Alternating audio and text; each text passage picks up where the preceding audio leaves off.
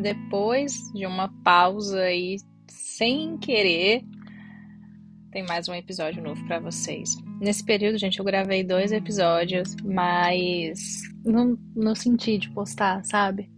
Não, não fui tocada o suficiente por Deus ali para poder estar tá, tá postando. O episódio de hoje ele é um pouco diferente, né? Deus não me incomodou para falar nada. Uh, não, não vou chorar, não fazer nada. o episódio de hoje ele é respondendo alguns directs que eu recebi desde o meio do ano passado para cá. Eu tenho recebido algumas mensagens das pessoas quando elas escutam o meu podcast pela primeira vez, elas me perguntam: "Bruna, me desculpa pela pergunta, mas como que eu faço para me aproximar de Deus? Como que eu faço para me relacionar com Deus? Como que eu faço e assim, às vezes o que, para mim, que já sou cristã há muito tempo, isso é algo muito fácil, né? Isso é algo uh, simples. Mas eu entendo que para você que nunca teve um relacionamento com Jesus, eu entendo que você possa estar perdida, eu entendo que você pode não saber o que fazer, né?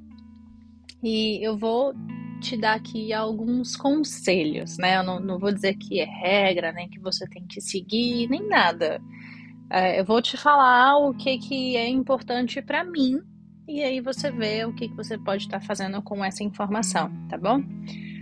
Gente, a primeira coisa que, que serve para eu me relacionar com Deus é falar com Ele. Eu oro eu oro fervorosamente, eu oro declarando sobre a minha vida, mas eu oro como se. Como. Eu não sei explicar. Eu oro como se Deus fosse uma pessoa real e eu estivesse conversando com Ele, sabe? Às vezes eu só tô andando e conversando com Deus, assim, abrindo meu coração, falando mesmo tudo o que eu quero. E às vezes quando eu pego pra orar ali, tipo, sabe? Sou pentecostal, né? Aí já muda um pouco, não é mais tipo uma conversa entre eu e Deus, não. Com o tempo, você vai vai pegando ali a forma como você ora melhor, sabe? Oração é diferente de rezar. Se você quiser rezar, você vai abrir ali a tua Bíblia em Mateus, vai pegar ali o Pai Nosso e vai repetir aquele texto whatever, forever, né? Oração é diferente. Oração é você falar com o Pai. E isso faz muita diferença. A forma como você vê Deus na sua vida. Muita gente vê Deus como o Deus que é retratado lá no Primeiro Testamento, quando ele está irado, quando a ira dele recai sobre o povo, aquele Deus que castiga. Muita gente tem essa visão de Deus. Ah, não, mas eu vou fazer isso aqui certo, porque senão Deus vai me castigar. O temor é diferente, né? Não é temor, é medo. Então eu acho que primeiro você precisa mudar a forma como você vê Deus, para daí você começar a orar. Porque a partir do momento que você vê Deus como um pai, como um pai presente, né? Eu sei que muita gente não teve a figura paterna presente na tua vida. Então, às vezes, tem, tem muita gente que tem até dificuldade em reconhecer a paternidade divina porque não teve a paternidade humana, né? Então, aí é outro processo. A partir do momento que você reconhece Deus como sendo ali o teu pai como sendo alguém que cuida de você, que se importa com você, que quer o seu melhor, a tua oração muda, o teu relacionamento muda, o momento que você para para falar com Deus é diferente, a forma como você fala com Deus é diferente. Você passa a ter temor e não medo. É diferente, sabe? Então, busque aí internamente como você vê Deus, o que Deus significa para você. Ele é seu pai ou ele é alguém que vai te castigar se você fizer algo errado, sabe? E eu, eu preciso manter uma frequência de oração. É óbvio que o meu tempo inteiro que eu tô livre, eu tô em contato com Deus o tempo todo, eu tô em oração. Se eu estou trabalhando, estou fazendo ali algo mecânico, algo que só depende de mim, eu estou em oração. Eu me mantenho em oração. Vou pegar o metrô, me mantenho em oração. Estou saindo do metrô, me mantenho em oração. Todo o tempo que eu não tô assim, tipo, fazendo nada, dependendo do que eu tô fazendo, ainda me mantenho em oração. Tipo, se eu não tô lendo ou qualquer coisa assim, eu me mantenho sempre focada em oração. Mas nem sempre foi assim. Nem sempre foi assim. Por quê? Tem muitas vezes que a gente tá muito disperso, sabe? A gente fica aí parado, pensando na morte da bezerra da vizinha da tua prima. E você não mantém essa conexão de estar tá sempre vigilante, né? A gente tem que estar tá sempre vigilante. Lembra das virgens que tava lá com, com o óleozinho? Pois é, você tem que estar tá sempre vigilante. Sempre, sempre, sempre atento, porque é no momento de vigilância que você tá atento aos sinais de Deus. Às vezes Deus quer falar com você e você tá aí despercebido, entendeu? E, e outra coisa que me ajuda a ficar. Ah, vou dar só falar só uma coisa aqui rapidão. É, eu tenho esses momentos do dia, né, de estar sempre em oração, mas eu preciso ter o meu momento de oração separado também. Porque aí vai ser um momento onde eu tô dedicada a orar.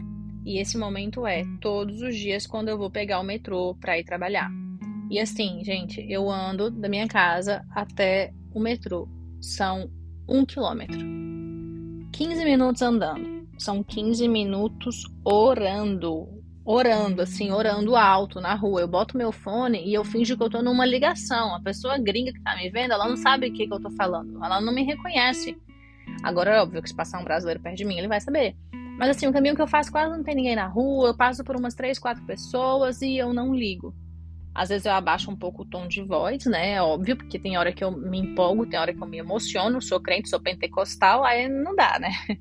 Mas eu preciso ter esse momento separado, reservado para oração, todos os dias.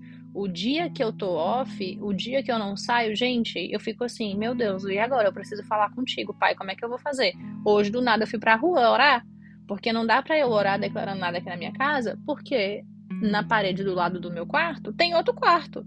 E eu não quero que a pessoa saiba o que, que eu tô orando, entendeu? É parte da minha intimidade com Deus. E agora voltando, né? Uh, o que eu ia falar? Uma coisa que me faz ficar bem centrada na oração, ficar sempre em alerta, ficar sempre vigilante, mesmo quando eu tô fora desses 15 minutos de oração por dia que eu tenho andando, é estar em jejum. Eu jejum muito, gente. Eu jejum muito. E eu jejum por longos períodos, sabe? Períodos de horas, of course, mas eu tô falando de períodos assim, de vários dias, sabe? E estar em jejum, depois se você quiser, você vai na Bíblia, busca o que, que o jejum significa, o que, que o jejum simboliza e não sei o que, blá blá blá. Mas assim, para mim, além de tudo que o jejum significa, é como se a fome que eu tô sentindo me lembrasse de estar vigilante, de estar em oração. Eu não sei se eu vou, se eu tô sabendo explicar isso direito para você, mas a todo momento que eu lembro que eu tô de jejum, e é tipo toda hora porque eu como igual um pedreiro, então assim, tá em jejum para mim é um sacrifício muito grande, e eu jejum praticamente todos os dias. Então, por saber que eu tô em jejum, é como se eu soubesse, como se tivesse um alerta. Eu preciso orar, eu preciso orar, eu preciso vigiar, eu preciso orar. Sabe? Tem, tem essa função também para mim. E não sei se eu tô sendo clara ou não. Uma outra forma, né, de você ter esse relacionamento com Deus, além de orar, de jejuar, é você ler a palavra de Deus meditar na palavra de Deus, saber o que, que o texto está querendo te falar, o que, que o autor que escreveu o texto está querendo te falar. Ah, Bruna, mas a Bíblia não foi Deus que escreveu? Gente, tem muitos livros ali que Deus inspirou o homem para escrever, mas tem muitos livros que o homem escreveu porque ele quis, que aí são os livros, por exemplo, do apóstolo Paulo. As cartas que ele enviou. Óbvio que Deus estava ali com ele, mas assim, tem muita opinião dele naquele texto. Então, Tente buscar o que que o autor do texto está falando, o que que Davi quis falar quando ele escreveu tal coisa, sabe? Tenta buscar, tenta ter o conhecimento geral do texto, né? A Bíblia nunca fala, não tem nenhum texto na Bíblia que fala que você tem que ler a Bíblia. Deus fala que você tem que meditar na Bíblia. É diferente, é você buscar o conhecimento, é você buscar todo o contexto.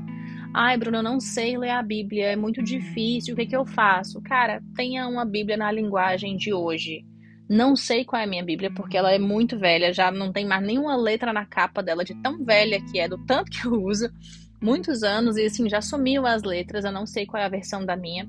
Mas é uma Bíblia na linguagem de hoje. O que, que significa? que não é aquela linguagem difícil de você entender. Quando você for pegar para ler, você vai ler como se fosse um livro normal. E é tão interessante que você vai indo, indo, indo, indo, indo. Quando você vê, já passou horas e você está ali lendo a Bíblia como se fosse o melhor livro do mundo. Realmente é, mas assim, você entendeu o que eu quis dizer, né? Eu estava na África, foi tipo assim, viajar de uma ponta da ilha até a outra ilha que eu tava. Uma hora no táxi, cara, uma hora lendo uma hora ali estudando a palavra de Deus, sabe? E é bom quando você fala com alguém sobre o que você está lendo, porque faz você ter mais conhecimento ainda. E a mesma palavra, hoje, ela pode ser uma resposta para você que, se você ler a mesma palavra na semana que vem, vai ser outra coisa. Depende da interpretação, depende ali do momento. Deus pode usar a mesma palavra para falar com você de diversas formas. Então, assim, invista numa Bíblia, Uh, não recomendo uma Bíblia de estudo logo agora, assim, de cara, né? Porque se você é iniciante na fé, pode ser que, que te confunda, pode ser que você ali não tenha alguém para te guiar nesse primeiro processo. Compre uma Bíblia, linguagem de hoje, vai meditar na palavra, vai estudar a palavra. Como, assim, para mim, gente, a Bíblia ela tem que ser lida de capa a capa, sabe? Tem que ser lida completa. Não é você abrir ali aleatoriamente, ai, Deus fala comigo, deixa eu ver aqui, nossa, Salmo 35, meu Deus, sabe? Não, não é assim que funciona. A Bíblia você tem que ler de capa a capa para você entender o contexto da época, a cronologia. Não tá em ordem cronológica, assim, absolutamente tudo, mas ela tem uma ordem lógica. Então, isso é importante que você respeite. É claro que a, a linguagem ali do Velho Testamento ela é um pouco difícil. Então, se você está começando agora, eu recomendo que começa pelo Novo Testamento, lê o Novo Testamento inteiro e depois você vai para o Antigo Testamento e lê inteiro. Eu tô lendo de novo, sei lá por que número de vezes eu tô lendo de novo, agora eu tô no final de Êxodo. E assim, gente, é, chega uma parte, por exemplo, o livro de Levítico, eu já li, é muito difícil e é muito chato de você ler Levítico, porque vem falando dos rituais daquela época, e aí vem falando da cronolo... cronologia, não, é genealogia. Isso é, isso é chato. Então, eu não quero que você desista logo no início de ler, porque Levítico é difícil. Mas aí depois vem Esther, que é algo que é uma história muito incrível. Depois vem a história de Davi. Ali até, gente, antes de Levítico, que tem ali contando sobre José, como José foi parar no Egito, depois como que Deus usou Moisés para tirar o povo do Egito, porque ninguém lembrava mais que José tinha existido. Então, assim, é algo muito fascinante, é algo muito incrível. Eu sou fascinada, fascinada. Só que é um pouco mais difícil a leitura, porque vai chegar na parte dos rituais, né? Das consagrações ali, de tudo, que para você que é novo na fé não vai fazer muito sentido sabe? A questão de, dos sacrifícios, do sangue dos animais, do que tem que ser apresentado a Deus. Isso aí vai te causar um pouco de confusão. Então, caso você tenha maturidade suficiente para ler desde de Gênesis até Apocalipse, ok. Caso você não tenha, comece de Mateus, lê primeiro o Novo Testamento, depois volta e lê o Antigo, tá bom? Uh, uma outra coisa que, que me ajuda muito, assim, eu não sou, gente, de ouvir música secular. Não, todas as músicas que eu escuto são músicas cristãs, tanto em português quanto em inglês, né? Eu sou cadelinha da, da Hilson, eu amo, eu amo muito, muito, muito, muito. E assim, fiquei decepcionada depois que eu comecei a frequentar igrejas em inglês, aonde eu vi que todas as músicas da Hilson só foram traduzidas para o português, né? Eu fui iludida porque eu achei que o fulano tinha composto a música tal e não foi. Mas enfim, Óbvio que eu tenho a minha playlist na minha vibe. Que de vez em quando eu quero ouvir ali uma musiquinha diferente e tal, não sei o que, eu vou e coloco. Porque eu amo poesia acústica, gosto de Nat Roots, não sei o que, ok. Mas isso não é sempre. Geralmente, quando eu coloco música para eu ouvir, é um momento que eu quero adorar a Deus através da música. Então, assim, eu tenho uma playlist no Spotify com mais de 100 louvores. Que são louvores que, dependendo do momento que eu tô, eu quero ouvir. Às vezes eu boto no aleatório e deixo rolando. Às vezes não. Às vezes eu busco aquela música que vai estar tá na mesma sintonia que eu para falar com Deus. Tem músicas, gente, que são oração. Tem músicas que são salmos. Tem muitas músicas que você vê que a pessoa pegou ali o trecho da Bíblia, o versículo, e fez a música. Tipo, copiou, mesma coisa igual. Então, também é uma forma de você ter conhecimento bíblico, sabe? Através das músicas, além de adorar a Deus. Tem muitos louvores, gente, que eles tocam assim no fundo da tua alma, cara. Não tem como você não se emocionar com o louvor, não tem como você louvar e adorar a Deus assim, tipo, sabe? Música é mágica, a música ela tem esse poder, é, é, é surreal. E eu tava vendo um, uns estudos há um tempo atrás, até conversei com a minha flatmate sobre isso, que ela tava na fossa sofrendo e ouvindo música triste, e eu tinha lido sobre o, o poder que a música tem sobre você, a influência que a música tem sobre você. Você tem que tomar cuidado com o que, que você está ouvindo.